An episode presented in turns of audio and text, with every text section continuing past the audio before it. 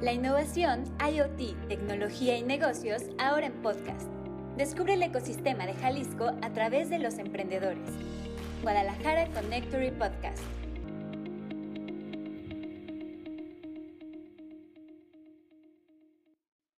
Muy buen día y bienvenidos al podcast de Guadalajara Connectory. Me da muchísimo gusto que estén sintonizando nuestra emisión y también estamos muy contentos porque estamos grabando el primer podcast del 2023 y con un invitado muy especial que además es parte de nuestra red de usuarios de aquí de Connectory. Él está situado en la parte de Connectory Corp, que es donde estamos ahorita grabando. Y bueno, su nombre es Omar Ibarra. ¿Cómo estás? Muy bien, Vero. Muchas gracias por la invitación. Gracias a ti por aceptar y la verdad es que ya teníamos ganas de que estuvieras acompañándonos en este espacio. Afortunadamente se dio ya la oportunidad. Y bueno, en este podcast lo que nos gusta es inspirarnos con las historias de nuestros invitados, que ellos nos cuenten cuál ha sido como este proceso en su vida profesional y estoy segura que el día de hoy vamos a poder conocer muchas cosas muy interesantes de ti y sobre todo podernos inspirar y pues arrancar este año con estas experiencias que nos comparten nuestros invitados. Entonces vamos a comenzar por el inicio, que es cuando tú eh, pues eras un Omar adolescente joven que estaba decidiendo qué estudiar. Entonces cuéntanos, ¿qué estudias? ¿En dónde? ¿Y qué es lo que te lleva a tomar la decisión de estudiar esa carrera? Hombre, eso es la cosa más bizarra que te puedas imaginar en la vida. Yo estaba estudiando en el CEBETI 122 en Chihuahua, es una escuela pública, este, muy prestigiada en Chihuahua, porque en Chihuahua las escuelas públicas tenían en ese entonces, no sé hoy, pues como más plus, ¿no? Como que en la privada te ibas y no la hacías en la pública. Ok. Sí. Pero el Cebetis tenía un muy buen nivel este, educativo a nivel nacional, ¿no? Entonces yo, en mi última parte del, del Cebetis, yo estudiaba para ser técnico en electrónica, yo estaba seguro que no quería ser el ingeniero electrónico como todos mis compañeros. Me encantaban las matemáticas, pero ¿sabes qué? No quería, esa era mi única certeza. Yo no quería ser ingeniero en electrónica. Pero ¿qué más? Pues, no manches, ni idea. Entonces, pues fui con la escuela, con la orientadora, a decirle, oye, pues sabes que necesito un examen de vocación para saber a dónde irme. No, pues ya me hizo el examen y salgo perfectamente retratado. Usted no sabe qué quiere. no puede haber mejor ayuda que esta. claro. No, espérame, se pone mejor. Entonces le digo, oiga, pues salí muy bien en matemáticas y tal, pensamiento abstracto, estos temas. Y me dice la, orientadora, Omar, pues, ¿por qué no te vas de mojado un año? Así haces dinero. ¿Qué? ¿Qué? y ya, pues maduras y ya sabes qué quieres. Y yo, oiga, ¿qué, qué responsabilidad la suya. yo porque soy maduro, pero viene otro tipo de 17 años, le dice a usted, váyase para el otro lado, pues se va. Sí, no llevarte de mojado, ¿no? Dije, no, que está loca, no, a ver, ayúdenme a decidir algo, yo no, me, no voy a seguir su consejo. A ver, pues. Luego ya me enteré que en el Cebetis, si eras un mal maestro, si llegabas crudo, si faltabas mucho, de castigo te ponían de orientador. Wow, no, pues ahí está la respuesta. Ahí está la respuesta a todo. Pero bueno, este, pues me dijo, vete a hacer ingeniería en sistemas, que es lo que se te va a hacer más fácil por tus habilidades. En lo que maduras, y yo, oh, está bien, pues. No sabía si sentirme ofendido o halagado, pero bueno, pues ya me fui y yo formé parte de la primera generación de ingeniería en sistemas de la Universidad Autónoma de Chihuahua. Por cierto, donde salió Miss Universo. ¿Ah, sí? Sí, sí, sí. Este, no estuvo conmigo, ya salió hace mucho.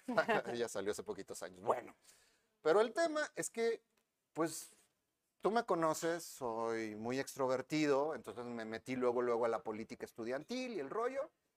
Y un día me bronqueó con mi grupo político y pues ya tuve que empezar a entrar a clases.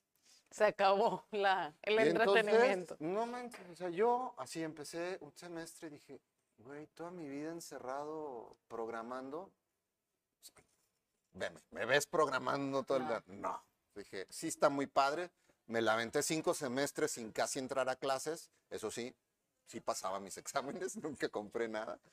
Este, entonces, pues me salí y me fui a trabajar con mi papá. Que esa es otra historia padrísima. Este, entonces, pues él vendía seguros y entré con él y me pasó al revés que lo que le pasa a todo mundo cuando se sale de estudiar. Tus papás te dicen, regrésate. Sí. Y mi papá, no, espérate, porque salí bueno para el negocio.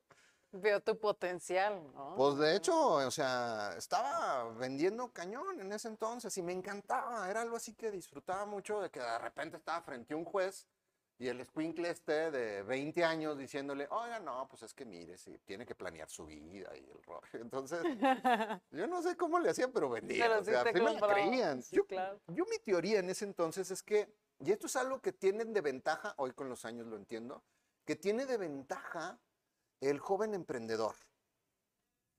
Sí. Si bien tú crees que te falta experiencia, que es cierto, y que crees que eso es una desventaja, que es cierto, pero también tienes una gran ventaja que es tu inocencia.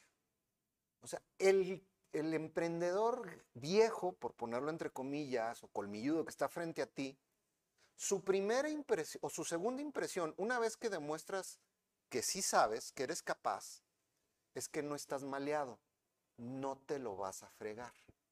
Claro. Y esa es una gran ventaja que tienes cuando eres joven, así de menos de 30 años.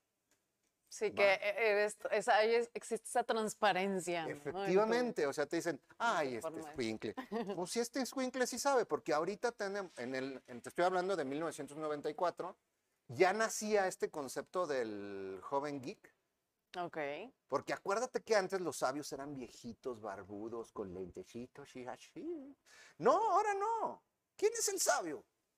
Es un escuincle con frenos y, y espinillas. Entonces, de ahí te agarras a que tú puedes saber más que el tipo que está enfrente, sobre todo si estás en el ámbito tecnológico Sí. o financiero.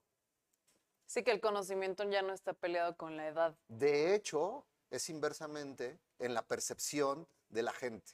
Sobre todo por la apertura a recibir ese conocimiento, ¿no? Exacto. Y hablando sobre todo de la tecnología, como tú Claro, pero deja, no solo en lo que tú dices, sino también en la percepción de la gente. Hoy Claro. ya nos aburre la historia del chavito de 20 años que hackeó el Banco de México. Digo, no ha pasado, pero se la crees. Nunca te vas a imaginar que los Guacamaya Leaks son unos rucos de 60 años que estaban ahí en el Sanborn. Claro que no. No. sí. ¿sí? ¿Te imaginas unos cuates acá abajo en Connectory? ¿No? Teóricamente. Teóricamente, aquí Claro la gente está. decente. Muy bien. Bueno, entonces, pues estaba yo haciéndola ya bien con mi papá.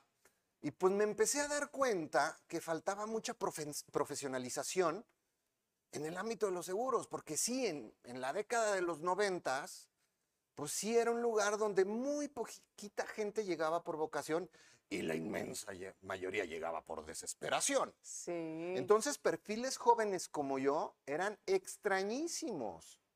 Esa era la gran ventaja que yo tenía, porque normalmente la gente de seguros en ese entonces era un cuate de más de 45 años con 25 hijos, tres hipotecas y una desesperación de que ya usted no hay dígame más. qué venda, ¿no? ya no me dieron chamba en ningún lado. Entonces la gente no entendía lo que vendía, eran productos complejos. Y entonces mi papá tenía que hacer una cosa bien extraña, la gente no te creía, te estoy hablando de 1994, la gente no te creía que si tú pagabas una prima y te robaban el carro, la compañía de seguros te lo pagaba. Decían, no, esto es un fraude. No, eso es mentira, Gilberto, así se llama mi papá. Pues no. Oye, porque incluso sí tienes razón en esa parte. De hecho, ni se usaba, ¿no? Que los carros estuvieran asegurados, las casas, los No. objetos, ¿no? Las personas. Sí, incluso, no, no, no. Incluso hoy día, ese es un, un gran tema. Sí, este, que esta es totalmente. como la parte que a mí me, me emociona mucho de lo que hago, pero ya llegaremos a ello. Sí. Entonces, de repente, pues yo le decía, oye papá, quiero regresar a la escuela. No, espérate. Quiero regresar. No, espérate. Entonces un día me juega una apuesta y me dice, a ver, Omar, si tú haces crecer Chihuahua y yo logro abrir Jalisco, te pago la universidad privada. Y yo, ¿te pago? Si hago crecer Chihuahua, güey, pues es lo que yo hago, pero bueno. Digo, dije, güey, a mi papá, porque entonces sí me partían mi boquita en dos. Entonces dije, va, juega el gallo. Entonces a mis 20 años hice crecer nuestra presencia de nada más tener eh, dominio en la ciudad de Chihuahua. ya teníamos presencia a nivel estatal. Cuando empecé el negocio, este, teníamos una composición de 60-100, no, 80-100. Es decir, de cada 100 pólizas teníamos 80 en daños, auto y, casa, y un 20, 20 en vidas. Okay. Yo logré la, la, conversión a todo el estado y logré invertir la mayoría. Entonces el 60% de nuestras pólizas eran de vida y el 40% de daños y, y autos, que desde el punto de vista de negocio es, tienes un mejor impacto en la sociedad, pero también es mejor negocio. Aunque los seguros de vida en ese entonces eran muy económicos, el que nosotros manejábamos, pero era mejor negocio, ¿no? Entonces, pues ya me vengo al ITESO a estudiar administración. Y ese fue mi inicio. O sea, en resumen, eh, lograste ese objetivo que te planteó tu papá, ¿no? Sin duda. Y tú escoges estudiar aquí y estudiar en el ITESO. Entonces, tomas la carrera de administración. Por cierto, porque en la UP no me aceptaron, porque iba con botas. ¿De verdad? ah, no se cree. Así, off the record. off the record. Oye, ¿y, qué tal la experiencia ya en, en esta, bueno, o sea, en otro universo, en cuanto a otra universidad, otra asignatura? ¿Cómo fue para ti esta experiencia? ¿O la viviste como, bueno, es un trámite y yo sigo haciendo lo de los seguros. ¿Cómo fue esa etapa en tu vida? No, fíjate que yo sí me concentré en la universidad, ¿sí? Con mi personalidad estuve siempre muy activo y tal, haciendo muchas cosas. Fue para mí muy sorprendente el cambio de ambiente de venir siempre de universidades públicas, bueno, de escuelas públicas a pasar una privada. Sí, sí sentí un cambio muy, muy favorable las dinámicas muy diferentes. Incluso pues también la dinámica social, ¿no? O sea, Guadalajara es, diferente la gente, pues, ¿no? La sí, forma o sea, Sí, digo, en todos lados donde he estado, digo, estuve estudiando en el País Vasco también, es otra dinámica. Totalmente. Este, es, es muy enriquecedor lo que, por ejemplo, una cosa que aprendí en el País Vasco, y de alguna manera, mira, no lo había pensado, pero se parece un poco a Connectory. En el País Vasco yo estuve en la Universidad de Deusto, que sería como el equivalente a la UP aquí en México. Es decir, tú piensas como en el máximo circuito de directores y alto conocimiento en alta administración y dirección en el país y piensas en la UP y en el IPADE. Sí. Allá en España es Deusto. Okay. Y otra diferencia es que aquí el IPADE y la UP está en manos del Opus Dei y Deusto está en manos de los jesuitas, de la Compañía de Jesús. Bueno, ahí hay una cosa que se llama el clúster educativo y consiste en integrar a las universidades, a las empresas y el gobierno. Entonces la universidad, fíjate, tiene un convenio y, es, y ahí es donde entra el gobierno para facilitar la vinculación y el fondeo, que la universidad pone a un doctor a hacer su tesis doctoral en la situación de una empresa o de una industria en específico, pero del País Vasco. Y ese conocimiento que genera, pues le ayuda estratégicamente a las empresas. De hecho, este doctor también forma parte del consejo de administración de estas empresas y los ayuda, por ejemplo, a generar la planeación estratégica para los siguientes 5 o 10 años, aportando no solo la investigación que generó en su tesis doctoral, sino también el conocimiento que está obteniendo del mundo. Sí. Y para mí era emocionante, digo, yo venía, te digo, del ITESO, que ya volvía a los grupos chiquitos de 20, ya éramos muchos, ¿no? Claro. No, llegas ahí al País Vasco y 200 pelados y peladas ahí, ¿no? Entonces, brutal. Y los casos que veíamos eran casos reales, pero.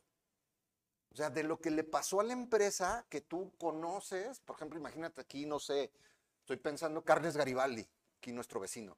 Este, Carles Garibaldi, oye, plantea qué problema tuvo hace cuatro años, para no entrar en conflictos de su estrategia competitiva, cómo se metió en eso. Entonces tú, tu grupo, tenías que resolver esa situación, pero tenías que justificarla. Y la doctora, que era tu maestra, te pedía justificarlo bien.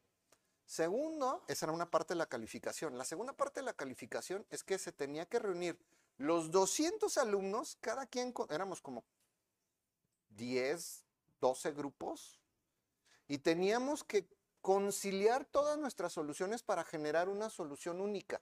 Wow. Y no se valía de que, a ver, chavos, si no nos ponemos de acuerdo y nos reprueban, digan todos que sí. No, o sea, tenías que llegar así.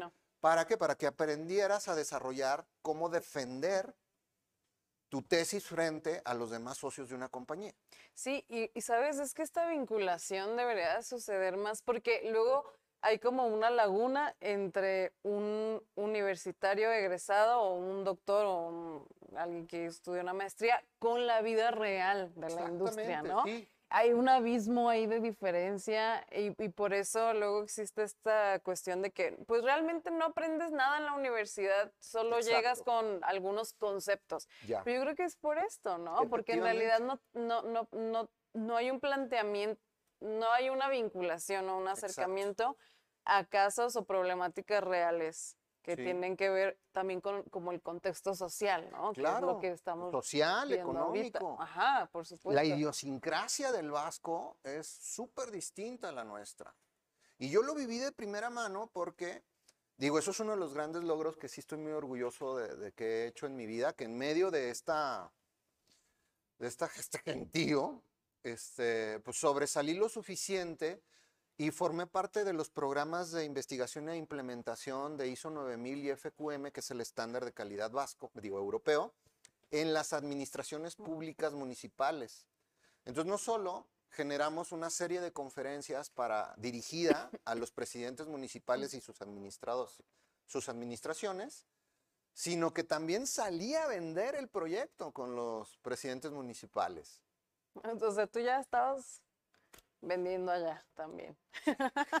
Por supuesto que sí. ¿Qué, más se podía esperar? Es que sabes que es algo que creo que es bien interesante. Es una habilidad de... Me vas a escuchar más de alguna vez decírtelo a lo mejor a ti o a tus colegas acá o cuando estoy con alguien. Una expresión que uso mucho es, tú nunca hables mal de ti. La gente tiende mucho a hablar mal de sí. Y no, o sea, aunque estés seguro que la regaste, reconócelo, pero está ahí. Pero fíjate cómo de repente en las conversaciones, incluso llega alguien a ofrecerme algo, Leo. Es que mírate, somos una empresa pequeña, pero estamos creciendo, estamos batallando un poco, pero fíjate que tú vamos a hacer. A ver, no, no. O sea, nunca hables mal de ti. O sea, innecesariamente. Si estás con el psicólogo, pues sí, ahí sí suelta la sopa, pero Ahí al contrario, ¿no? Sí, sácala para que puedas mejorar. Pero sí, eso son cuestiones de hábitos, de estar siempre. Este, hay un principio que Tom Bilju, que les recomiendo muchísimo seguirlo, se llama Impact Theory eh, en YouTube. Es un emprendedor que hace como seis años fue este, reconocido como una de las empresas que más rápido llegó a los billones en Estados Unidos. Este, de hecho, aquí abajo puedes comprar productos de ellos en GNC, no me pasa comisión. Este, eh, él encontró una solución de que la comida nutritiva, ¿por qué tenía que saber mal? Porque a él se le murió una tía por obesidad y su familia tenía obesidad mórbida normalmente. Entonces este cuate se dedica a desarrollar en sus programas cómo cambies tu mindset para que alcances la grandeza. Y yo estoy convencido de una frase que él dijo. Los hombres y las mujeres en este mundo evolucionamos a partir de aspirar a más. Si el cavernícola se hubiera querido quedar ahí nada más, este, comiendo moritas y de vez en cuando matar un lobito o algo, pues ahí seguiríamos. Claro. Pero siempre aspirar a más. Y por eso existe este, esta cuestión natural de la evolución. Sí, está, está dentro de nosotros, pero sí, es que se, se, escucha mucho esta parte, ¿no? Como de hacer un cambio en el mindset y, y, aspirar. Y, de pronto son conceptos, lo digo entre comillas, trillados, pero en realidad existen procesos para hacerlo, ¿no? No es como esta cuestión del echaleganismo de, vamos, tú puedes, sé positivo. No, es que realmente existe un, camino para hacer esto, ¿no? No nada más, no. Por ejemplo, sigue autores, eh, eh, nutre esta parte, ¿no? Entonces, es interesante. Sí, es que me acordaste una, una calcomanía que estuvo muy de moda en Chihuahua, este, que dice, sonríe idiota, tú puedes. Por eso, este, sonríe estúpido, tú puedes. Por eso Chumel Torres siempre dice adiós estúpidos, eh, porque estuvo muy de moda la frase en Chihuahua. Sí, tienes toda la razón. Este, pero construir una, o sea, construirte una visión de éxito y de querer triunfar es posible. O sea, es posible.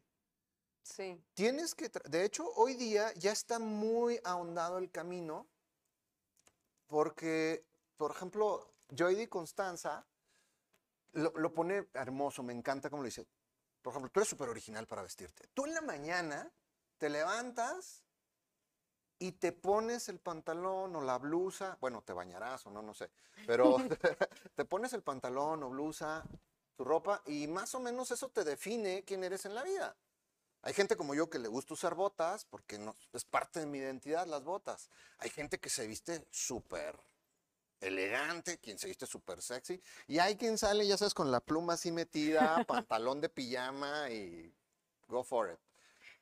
Sí. Yo de, Constanza dice, es que tú te pones tu vida en la mañana. Entonces, hay estrategias de cómo te puedes poner una buena vida en la mañana. Si tú llegas aquí a las siete y media, que es cuando yo llego, lo primero que me vas a ver, me vas a ver sentado con los ojos cerrados. Porque estoy poniéndome mi vida de ese día. Yo he dedicado la mayor parte de mi vida adulta a mejorar mi percepción del mundo. Porque algo que es bien importante tener en claro. El mundo no es como tú crees, ni como yo creo. No es así. Y te pongo el ejemplo más absurdo del mundo. Está un tipo pegándole a una niña de 10 años, así le está poniendo una cintariza. Yo sí lo vi en la calle una vez. Pasan tres personas. Una dice, es un papá ejerciendo la buena educación. La segunda dice, se escandaliza y piensa que es un crimen. E incluso le habla a la policía. Y la tercera, se sigue derecho. Fue un mismo hecho. Cada quien lo interpretó diferente. Sí. Así pasa con todo en tu vida. Claro. Hay un pequeño momento de cuando tú percibes las cosas y lo interpretas. Y ahí en esa interpretación es cuando todo da vueltas. Se puede trabajar en esa interpretación. A que la vuelvas algo funcional para ti. Nadie me cree que yo era súper tímido. Era el niño callado, buleado de la secundaria. Sí, es que es súper interesante esto porque, fíjate, yo le decía, tengo una hermana de 26 años que yo la veo y digo, ay, mi niña, ¿no? Con sus conflictos y demás por su edad y otras cosas, ¿no? Pero yo, justamente yo le decía eso, le decía, es que la vida es como una película y tú decides qué personaje quieres ser. O sea, si la víctima, si el protagonista, si el antagonista, si el extra, ¿no? O sea, de tu propia vida. Puede ser el extra, aunque suene muy triste, pero hay gente que así vive su vida, siendo el extra, ¿no? Ni siquiera con ese papel de importancia que debería de tener la vida de cada quien. Claro. Entonces, pero sí estoy de acuerdo en el que sí tiene que ver con una percepción, que incluso el mismo hecho, en este ejemplo que ponías, ¿no? De, del señor dando cintarazos a la niña, mi percepción pudo haber sido una cuando yo era un adolescente que una ahora que yo soy mamá. Claro. E, e, es, es, distinto, ¿no? La, la, la, situación. O el ejemplo que yo pongo de mi hermana la forma en la que ella ve la vida a los 27, como yo la veo a los 33, pues no hay comparación por las cosas por las cuales yo he vivido, ¿no? O que me ha tocado atravesar. De hecho, a mí me encanta mucho un video que está en YouTube, hace mucho que no, no me llega, este, que se llama Usa Protector Solar. ¿Lo has, ¿Lo has escuchado? Está maravilloso, no te aburro mucho con él. Dice, mira, todo mundo te va a dar consejos en la vida. Yo tengo muchos años y aunque no me lo pidas, el único consejo que sirve es usa protector solar. Es lo único que está garantizado que te va a ayudar. Todo lo demás que te voy a decir son ejemplos. Y pone un ejemplo que me encanta. Saca una foto tuya de hace 15 años. Y vela y vas a decir, mira, si no estaba tan gordo, tan despeinado, tan greñudo, tan feo, tan... Todo que tú quieras, porque luego somos muy duros con nosotros mismos. Sí, eso siempre. No, mira, ay, y tantas cosas que pude haber hecho. Si supiera lo que... Bueno, pues ese eres tú.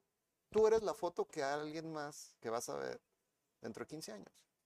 En este momento. Exactamente. Entonces, a mí me encanta lo que dices de la película y yo como lo veo es que somos, más que el director, somos el editor de una película. Tú que te dedicas a la comunicación, sabes que en la edición puedes cambiar el sentido de una conversación totalmente. y de algo que es totalmente serio y fúnebre, lo puedes volver una ridiculez.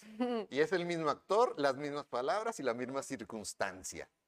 Por eso yo creo que somos el editor, pero la ventaja que tenemos es que nosotros podemos editar el día en anticipado. Sí, sí, sí. Pero es un trabajo arduo. La gente critica mucho estos libros de superación personal. Sí hay unos muy fatuos, muy horribles. Yo he este, vivido cosas terribles con gente loca que se supone que ayuda. Pero yo estoy convencido que mi principal proyecto en la vida es, es ser feliz y ser alegre. Si te fijas, o sea, el lema de mi compañía es llenar tu vida de alegría. Y yo siempre te deseo que logres mil alegrías. Porque creo que eso la alegría es algo que tú puedes controlar. La felicidad se me hace demasiado grande. Sí, y son emociones también, ¿no? O sea, porque de pronto em, como que estamos añorando la felicidad y queriéndonos alejar de la tristeza, pero son emociones transicionales, ¿no? De hecho, hay una teoría que habla que son polares, ¿sí? Que las emociones son polares. Por ejemplo, un polo es el miedo y el otro polo es el enojo. Entonces, por eso te fijarás que una mamá se está cayendo el niño de la mesa. Te dije que no jugaras. Se cae el niño, se asusta la mamá, se levanta el niño, entonces va al otro polo y se enoja y mole, le da un trancazo. yo, qué la canción. Yo entiendo ese sentimiento perfectamente, sí. Entonces, la alegría y la tristeza son polares. No puedes reír a carcajadas si no lloras a borbotones. ¿Sí? Y no puedes sentir amor si no sientes decepción. Sí, porque si no, ¿cómo lo reconoces? te estás limitando el polo, no puedes bloquear el, un extremo del polo. Sí. Entonces, esto es muy importante a la hora que estás en una negociación. Porque en una negociación puede pasar algo y ¡ah! ya se enojó. no, es que me ve bien. Hay una cosa que lo he visto mucho entre agentes de seguros este, y vendedores en general y, empresarios. No es, exclusivo de nosotros. Todos son buenísimos para negociar ya cuando están de regreso y que les platicas cómo, cómo te fue. Ah, Pues le hubieras dicho esto. Pues sí, pero como dice un amigo, lo importante no es lo que sabes, sino lo de que, sino lo que te acuerdas el día que lo necesitas.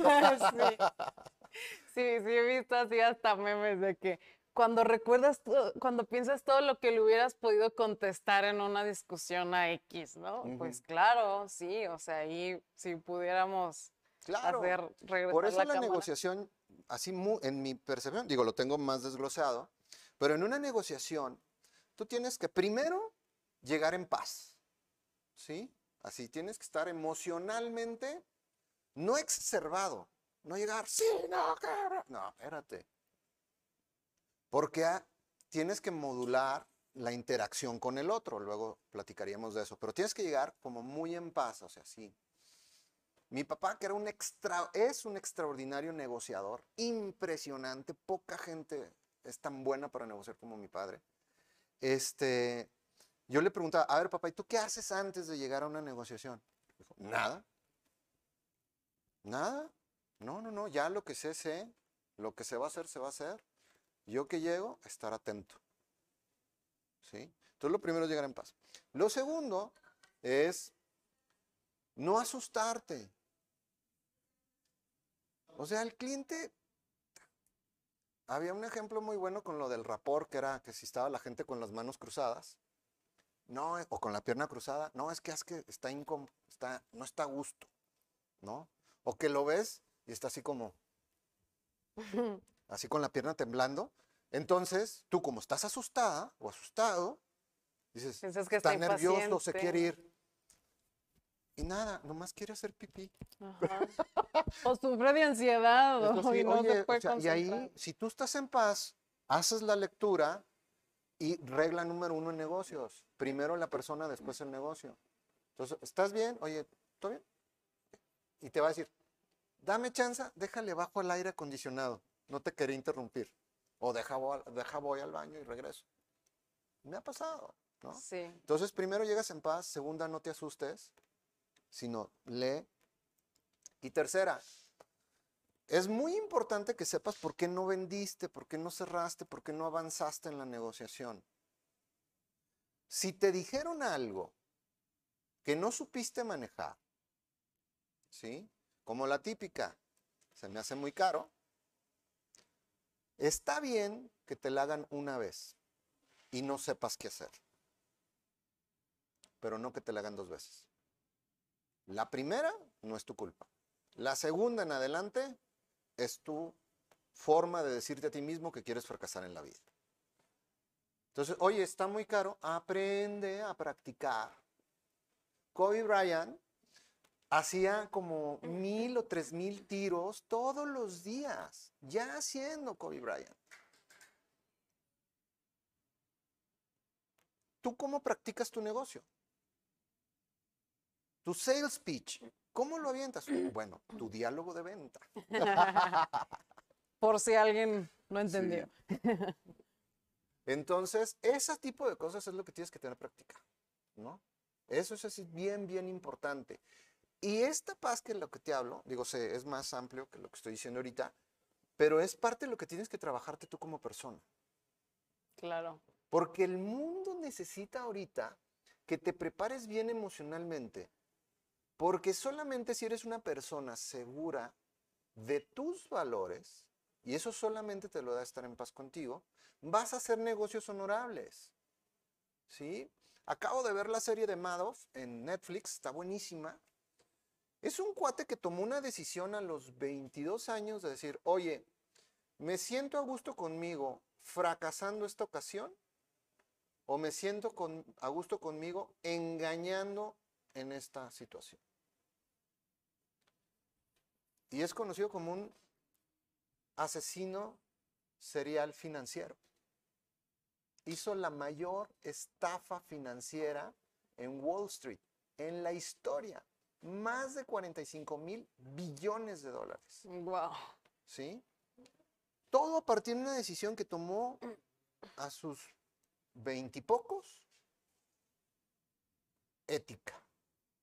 Por eso es bien importante que sientas paz. La gente que es mala no es mala puramente por la maldad, sino tiene que ver con muchas veces que su inseguridad lo hace actuar de manera ilegal. Si siquiera haber un razonamiento, ¿no? Claro, Desde actuar. Que digo, en, habrá casos en donde sí hay, ¿no? Una premeditación y existe toda e, e, esta eh, esta parte maquiavélica, ¿no? Que conocemos, pero sí, realmente, y eso pasa en lo bueno y en lo malo, ¿no? Cómo actúas como instintivamente todo el tiempo, ¿no? Sin, sin que exista este razonamiento realmente de para qué haces tal o cual cosa, ¿no? Oye, pero mira, quisiera que volviéramos un poco a a ti, ¿no? Que me encanta todo lo que nos estás contando.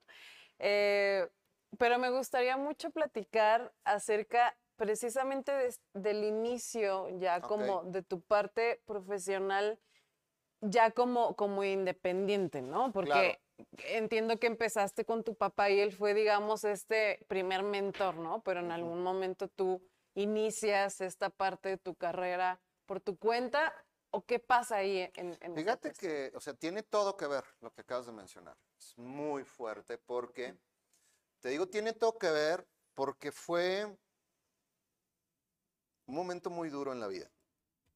Yo salgo del ITESO y mi papá es, fue, él a los 18 años, él es de un pueblo muy chiquito en Chihuahua que se llama San Francisco del Oro, y nada más había dos oficios, ser minero o ser profe, a los 18 años. Y mi abuelo le dijo, pues, ¿qué quiere ser? ¿Minero? De esos dos. ¿O profe? Y mi papá dijo, pues, en el salón lo peor que me puede caer es un gis, vámonos de profe.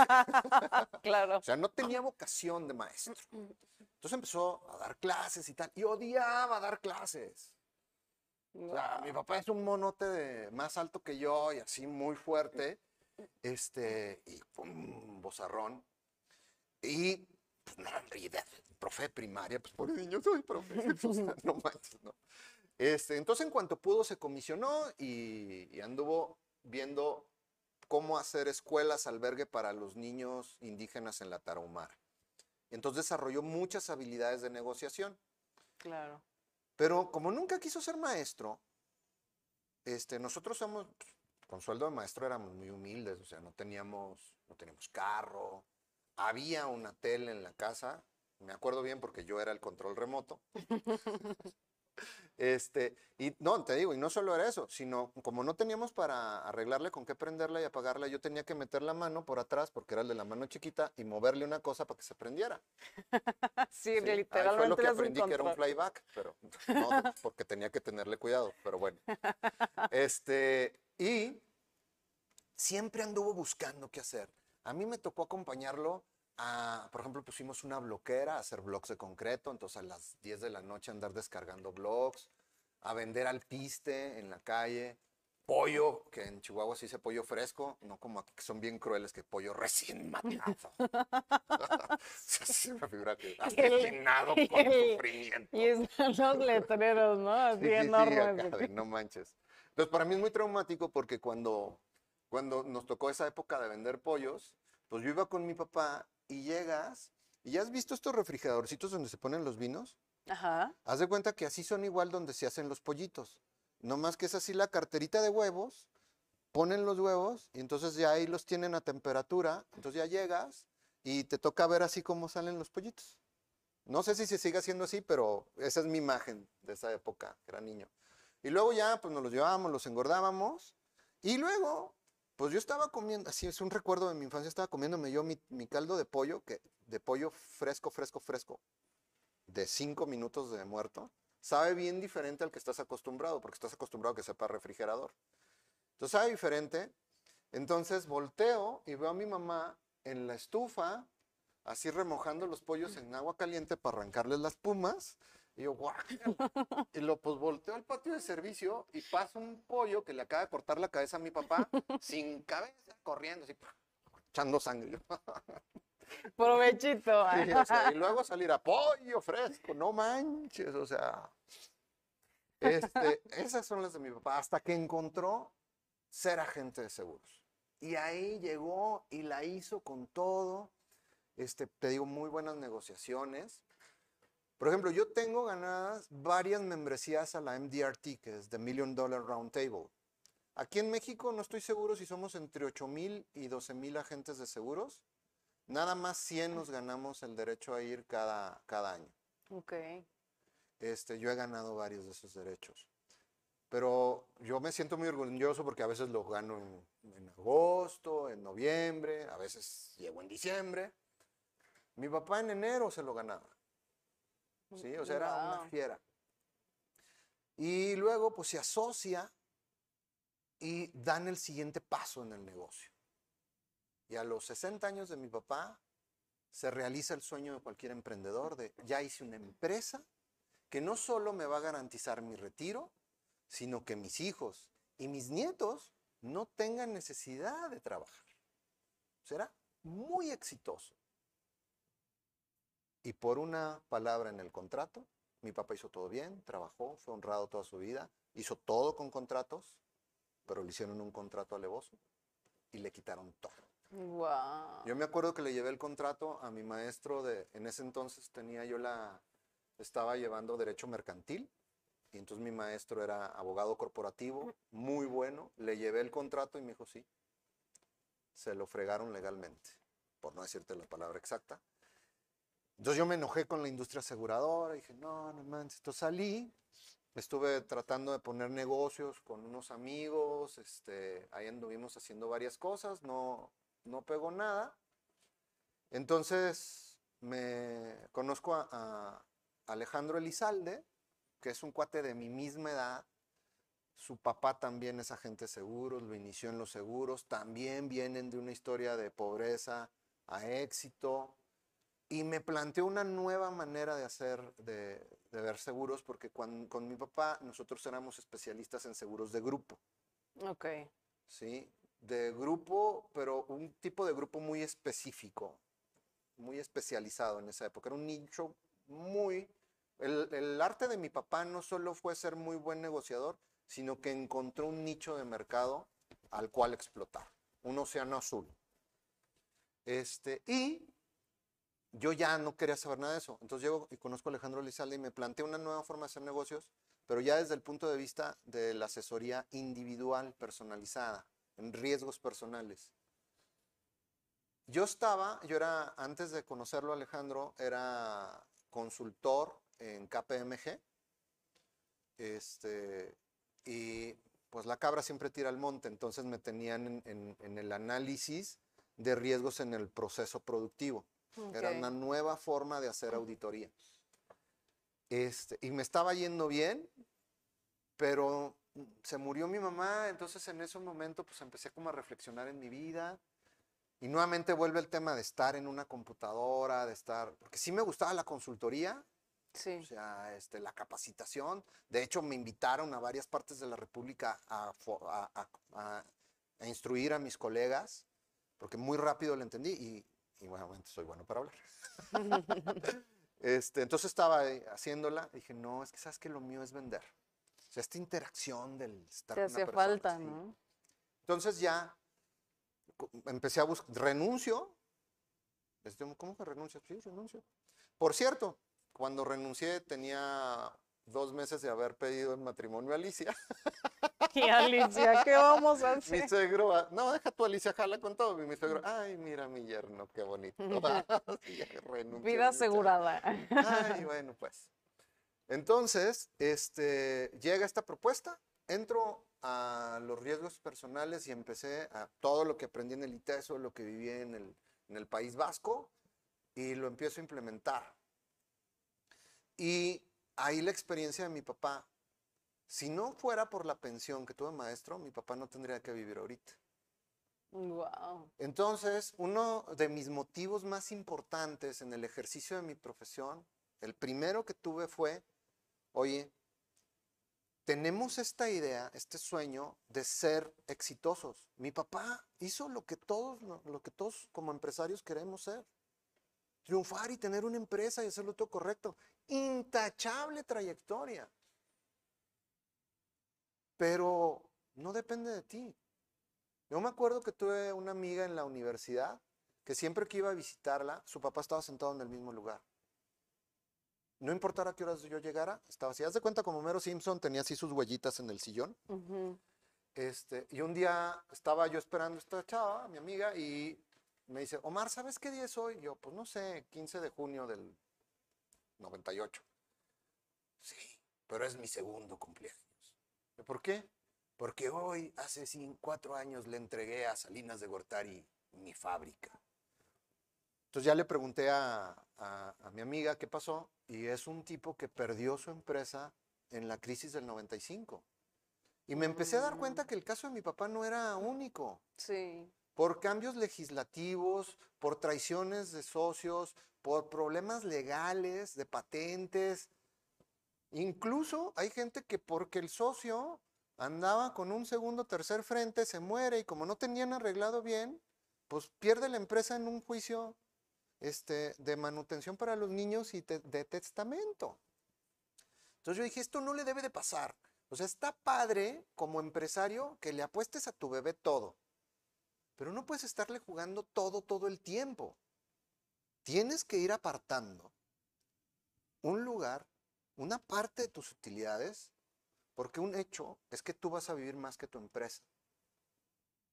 No puedes partir del hecho de apostarle a que tu empresa viva más que tú, porque si tú le apuestas a que tu empresa vive más que tú, le tienes que hacer el favor a tu empresa de que tú puedas vivir sin ella, que no seas la peor carga de tu empresa.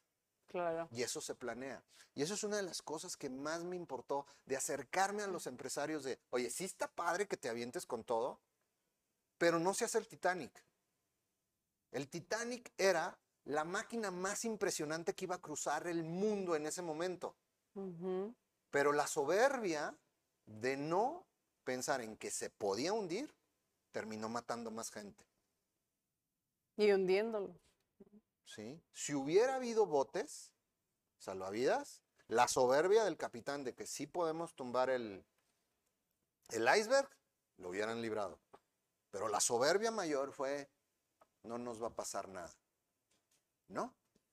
Hay que planear para lo mejor, pero estar listos para lo peor. Y de eso se trata ser emprendedor. No ser como cuando en la adolescencia que eres novio y no manches, tu primera novia ya te vas a casar y te vas así completo. Ay, sí. Vas aprendiendo en la vida de que sí la quieres mucho, pero también como no darte todo, o sea, sino darte con, con cariño y con inteligencia, no a lo bruto. Y así es la vida. Sí. Hay que darse a la vida, pero no a lo bruto. Totalmente. Entonces eso fue lo primero que me motivó, ¿no? Ese fue cuando arrancamos, este, ya en la parte individual. Y en ese entonces empecé a ver una oportunidad de mercado que era el seguro de gastos médicos mayores, que en ese entonces nuevamente la gente no lo entendía, no le gustaba. Y era ridículamente barato, ridículamente barato. Era más barato que comprar un seguro de carro. Y no carro bueno, ¿eh? Órale. Asegurabas a toda tu familia con lo que asegurabas tu carro. Qué tiempos. Sí, este, y nos decían en ese entonces, oye, no, pues solamente el que vende seguro de gastos médicos mayores es porque le gustan las emociones fuertes. Y yo, ok, le entro. Sí. Y eso fue así como me inicié en aquella época. Wow. ¿Y cuándo empieza dinero orgánico? ¿O cómo llegas a, a esa Pues mira, este, te empiezas a dar cuenta, empiezas a entender en el mercado que no lo puedes hacer tú solo. Una de las primeras decisiones que tienes que tomar como emprendedor es darte cuenta que tu función no es hacer que la empresa funcione. Parece irónico. Tu función como emprendedor es que la empresa crezca. ¿Sí? Entonces, contestar el teléfono, mm, este, hacer muchas funciones administrativas que parecen cruciales y que te pueden tener, meter en bronca si no las haces, no las tienes que hacer tú. Entonces, mi primera decisión fue contratar a alguien, a un asistente. Y este, pues era un esfuerzo en ese momento hacerlo, pero eso me liberaba áreas. Claro. En justo, justo, justo el 9 de enero de hace 14 años, de 2008, le llego el precio, le llego al precio a Alicia, mi esposa, y la convenzo de que se venga a, colaborar. Y fue una jugada muy difícil porque, bueno, arriesgada más que difícil, porque Alicia estaba arrancando su carrera profesional de manera muy exitosa en el ITESO. Ella era investigadora en el ITESO, formaba parte de un centro de investigación en crisis. Ella es coautora del libro más vendido del sistema iberoamericano ITESO a nivel nacional. Y ella estaba en un centro de investigación de estudios juveniles. Este, este libro es un manual de primeros auxilios psicológicos. Entonces, tú, ella, no hombre, tenía así la línea hecha para llegar a la, a la jefatura de su departamento y ya quién sabe qué más en la vida. Porque es muy carismática, tú la has visto, ¿no? Sí. Este, y es muy inteligente y tiene un carácter muy, muy, muy agradable. Entonces, su carrera de éxito allá por ella sola iba a ser fabuloso. Pero, pues hablamos y, una cosa que estaba fuerte es que el ITESO, si tú, creo que por cada 10 años que duras trabajando ahí, te pagan una, una, licenciatura. Entonces hay gente que se queda ahí para pagarse la licenciatura de sus dos hijos. Sí. Es un tema universitario. Entonces, pues eso le apostamos y yo me siento muy honrado de que confió en mí, en mi sueño. Este, y hemos, empezamos a hacer equipo y cada vez pues fuimos creciendo, creciendo más, haciéndonos de una reputación. Y empecé a darme cuenta que no, o sea, que sí necesitaba involucrar más gente y que la gente dejara de identificar a Omar Ibarra como la cara del negocio. O sea, que Omar Ibarra tenía que estar presente en todo. Entonces es un gran reto, ¿no? Sí, sí, sí. por la credibilidad, por la confianza, incluso hasta por la costumbre, ¿no? Efectivamente. tu forma en la que atiendes a los clientes o a los prospectos. Efectivamente. Entonces, de hace unos años para acá, la pandemia fue un muy buen momento para nosotros. Este, fue muy bueno. Todo el mundo cree que fue buen tiempo la pandemia para los seguros porque, este, porque la gente estaba más sensibilizada. Sí, sí estaba más sensibilizada, pero te voy a decir un 10, 15%. No más. Y otra cosa es la sensibilización a pasar a la acción de hacer algo al respecto, ¿no? Porque también estaba esta cuestión de, ¿y si voy a tener para cubrir ese gasto? ¿Voy a tener trabajo o mejor guardo lo poco que tengo para las eventualidades básicas, ¿no? Es también un concepto. Eh, Me encanta que lo hayas sacado a colación, porque esa es otra característica que tenemos que tener los emprendedores. Existen los emprendedores reactivos que nada más están buscando qué excusa hay en el mercado porque no triunfan. Hay un principio en los emprendedores que es lo que acabas de decir. Y me encanta cómo plantearlo de esta manera. En las crisis, alguien llora amargamente porque lo perdió todo. Pero también hay alguien que vende Kleenex. Tu labor como emprendedor es buscar a los que venden Kleenex. Deja de estar buscando al que está llorando. O sea, eres como un minero. En los seguros lo tenemos muy claro. Mira, te lo digo con mucha humildad, pero yo estoy convencido de esto y tengo maneras de demostrarlo. Los vendedores mejor formados en el planeta Tierra somos los vendedores de seguros de vida individual. Porque tenemos todas las habilidades de resiliencia, de visión y de acción que no he visto en ninguna otra industria. Ok, si tú puedes vender un negocio de 5 millones de dólares, va. Porque eso es lo que tú vendes. Pero un agente de seguros está vendiendo todo el tiempo, todo el tiempo, todo el tiempo. Y algo que es bien característico de esta industria. Siempre estamos rankeándonos. Totalmente. Es así ¿Por qué? Pues para que te des cuenta de una cosa bien importante. En el top 10 casi no se mueven las aseguradoras. Los 10 mejores asesores de cada aseguradora, no importa si fue la crisis del 95, la del 2000, la, la del 2003, la de 2008, la de 2020, casi siempre son los mismos. Y la cola, esa sí cambia mucho porque siempre se está Moviendo, ¿no? Moviendo. rotación. Entonces, esa es como la capacidad de, busca siempre como el minero. La chamba del minero es buscar la beta. Y te vas buscando la beta. Se acaba la beta, no llores. Busca otra beta. Busca otra persona que venda Kleenex. Me encanta esa, esa analogía. Quiero aplicarla ya.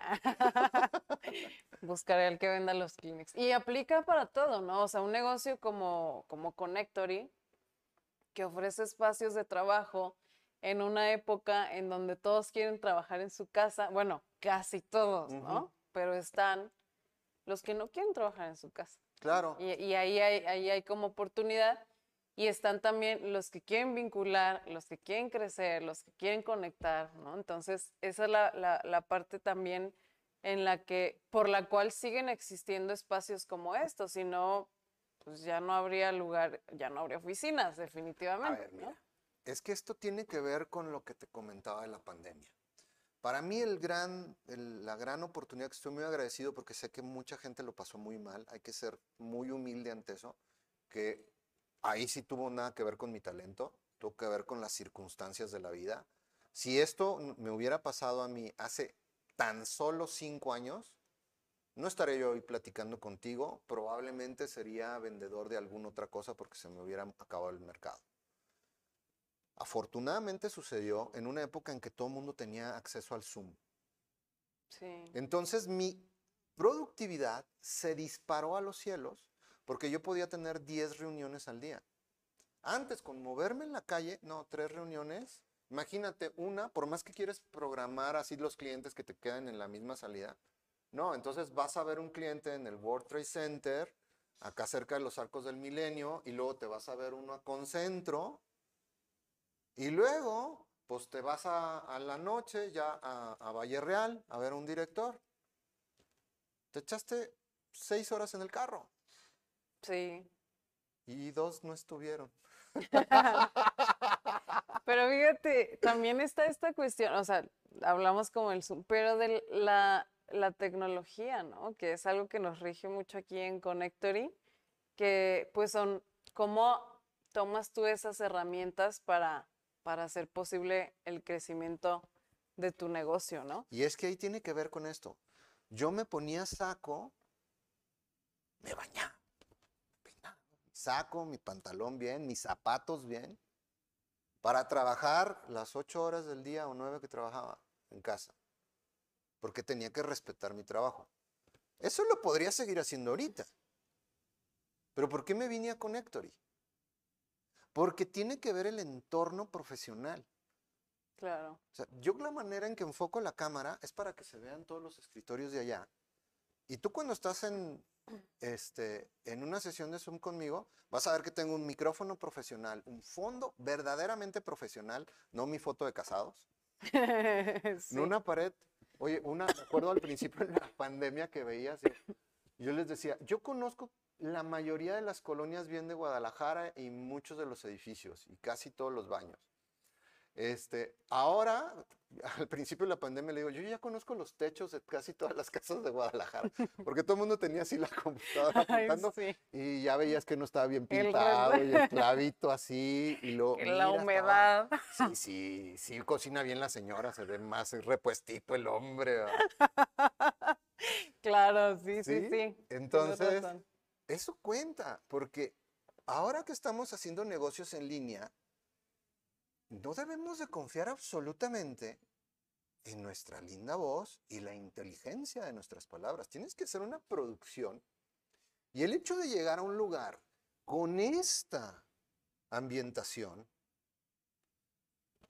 lo transmites a tu cliente. Porque tienes que, mira, tú que eres especialista en comunicación, tienes que mantener a la gente interesada. Y tú no sabes si atrás está el niño, eh, así, cinchones, así bailándole. La basura, el sí, ropavejero. el, que le habló a la esposa, porque de repente sí te das cuenta que está. Parece este coach de béisbol mandando la jugada. Entonces tú tienes que generar la atención. Y si tú no te ves profesional, o sea, cada elemento cuenta. Decía un coach mío, a ver, por ejemplo, vestirte de azul a la hora de una negociación es muy positivo, porque los colores hacen... También incitan. Incitan, pero si tú me lo crees, si no me lo crees, ¿para qué te la juegas? Entonces, oye, cuando tengas estas sesiones, el entorno profesional tiene que funcionar. Pero no me lo creas. Piensa en un cuate que está en short, con sus pantuflas de garritas, ¿qué mensajes está mandando su inconsciente? Es que no es, lo, no es solamente lo que el otro alcance a ver, ¿no? Sino lo que tú sientes. Claro, sí, sí, sí, por supuesto. ¿Mm? Emocionalmente, ¿no? Oye, Omar, hoy ya se nos terminó el tiempo. Eso, eso es lo, único que no me gusta de grabar, grabar podcast. Eh, Muchas gracias por, por todo lo que nos has platicado. Definitivamente, digo, en nuestro caso tenemos la ventaja de verte por aquí, podemos eh, platicar de otros conceptos. Sin embargo, ah, en esta emisión estamos ya a punto de cerrar, pero no quisiera terminar sin que nos dijeras cuál crees tú que es el mejor consejo que le puedes dar a un emprendedor. Mira, el mejor consejo que hay que darle a un emprendedor es, se vale caerse, es obligatorio aprender al levantarte. No se vale caerse dos veces de lo mismo. Apuesta en tu desarrollo personal. Esta gente que critica la felizología tiene en parte razón. Hay mucho charlatán. Pero si no trabajas en ti, si no eres exitoso en ti, no vas a tener una empresa exitosa. Dice Jim Carrey que ojalá toda la gente fuera exitosa financieramente para que se dieran cuenta que no se trata de eso la vida. Hay que ser feliz. Y si no eres feliz, al menos tratar de serlo. Eh, y lean empresas que perduran. Creo yo que ahí vienen muchos consejos que sirven mucho para ser emprendedor. Que tienes que crear una empresa que sea como un reloj. Que dé la hora. No tú estar diciendo todo el tiempo qué horas son. Muchísimas gracias. gracias. Mil gracias, Omar. Gracias también a la gente que nos está escuchando y siempre les pedimos que si creen que a alguien les va a servir esta, este capítulo, compártanlo, pueden escucharlo a través de Spotify y eh, cualquier otra plataforma de streaming. Eh, nos encuentran a nosotros como Guadalajara Connectory. Estamos en nuestro website y en redes sociales también. Eh, muchísimas gracias a Andrea y a Ana que nos apoyan siempre aquí detrás de las cámaras. Eh, mi nombre es Verónica Rodríguez y pues nos escuchamos en la próxima. Gracias, Omar. Gracias a ti, gracias a todos. La innovación, IoT, tecnología y negocios ahora en podcast. Descubre el ecosistema de Jalisco a través de los emprendedores. Guadalajara Connectory Podcast.